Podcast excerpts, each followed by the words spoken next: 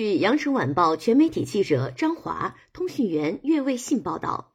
记者从广东卫健委获悉，一月二十九日零至二十四时，全省新增境外输入确诊病例两例，其中一例为无症状感染者转确诊。广州报告一例来自日本，佛山报告一例来自沙特阿拉伯。新增境外输入无症状感染者十一例。广州报告三例，两例来自科威特，一例来自菲律宾。佛山报告八例，四例来自阿联酋，其余四例分别来自格鲁吉亚、阿塞拜疆、约旦和沙特阿拉伯。新增出院五例，目前在院两百零四例。